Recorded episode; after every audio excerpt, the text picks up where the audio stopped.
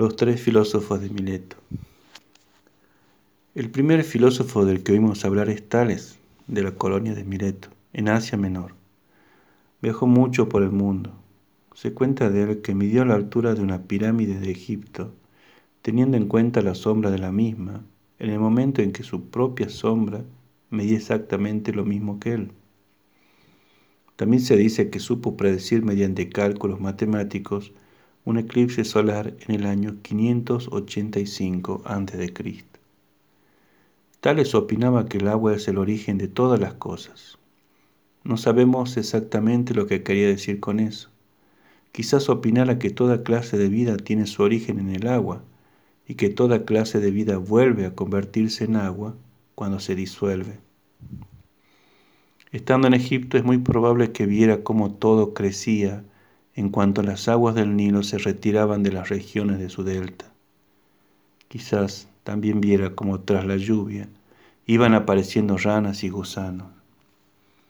Además es probable que Tales se preguntara cómo el agua puede convertirse en hielo y vapor y luego volver a ser agua de nuevo. Al parecer Tales también dijo que todo está lleno de dioses. También sobre este particular solo podemos hacer conjeturas en cuanto a lo que quiso decir. Quizás se refiriese a cómo la tierra negra pudiera ser el origen de todo, desde flores y cereales hasta cucarachas y otros insectos, y se imaginase que la tierra estaba llena de pequeños e invisibles gérmenes de vida. De lo que sí podemos estar seguros al menos es de que no estaba pensando en los dioses de Homero.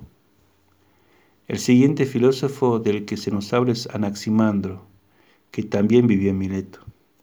Pensaba que nuestro mundo simplemente es uno, de tantos mundos que nacen y perecen, en algo que él llamó lo indefinido. No es fácil saber lo que él entendía por lo indefinido, pero parece claro que no se imaginaba una sustancia conocida como tales. Quizás fuera de la opinión de que aquello de lo que se ha creado todo precisamente tiene que ser distinto a lo creado.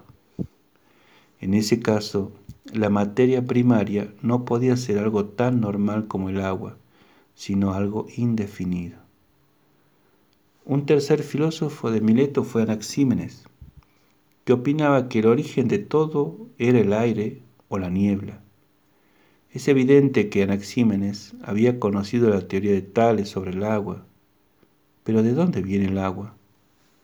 Anaxímenes opinaba que el agua tenía que ser aire condensado, pues vemos cómo el agua surge del aire cuando llueve. Cuando el agua se condensa aún más, se convierte en tierra, pensaba él. Quizás había observado cómo la tierra y la arena provenían del hielo que se derretía Asimismo, pensaba que el fuego tenía que ser aire diluido. Según Anaxímenes, tanto la tierra como el agua y el fuego tenían como origen el aire. No es largo el camino desde la tierra y el agua hasta las plantas en el campo. Quizás pensaba Anaxímenes que para que surgiera vida tendría que haber tierra, aire, fuego y agua pero el punto de partida en sí eran el aire o la niebla.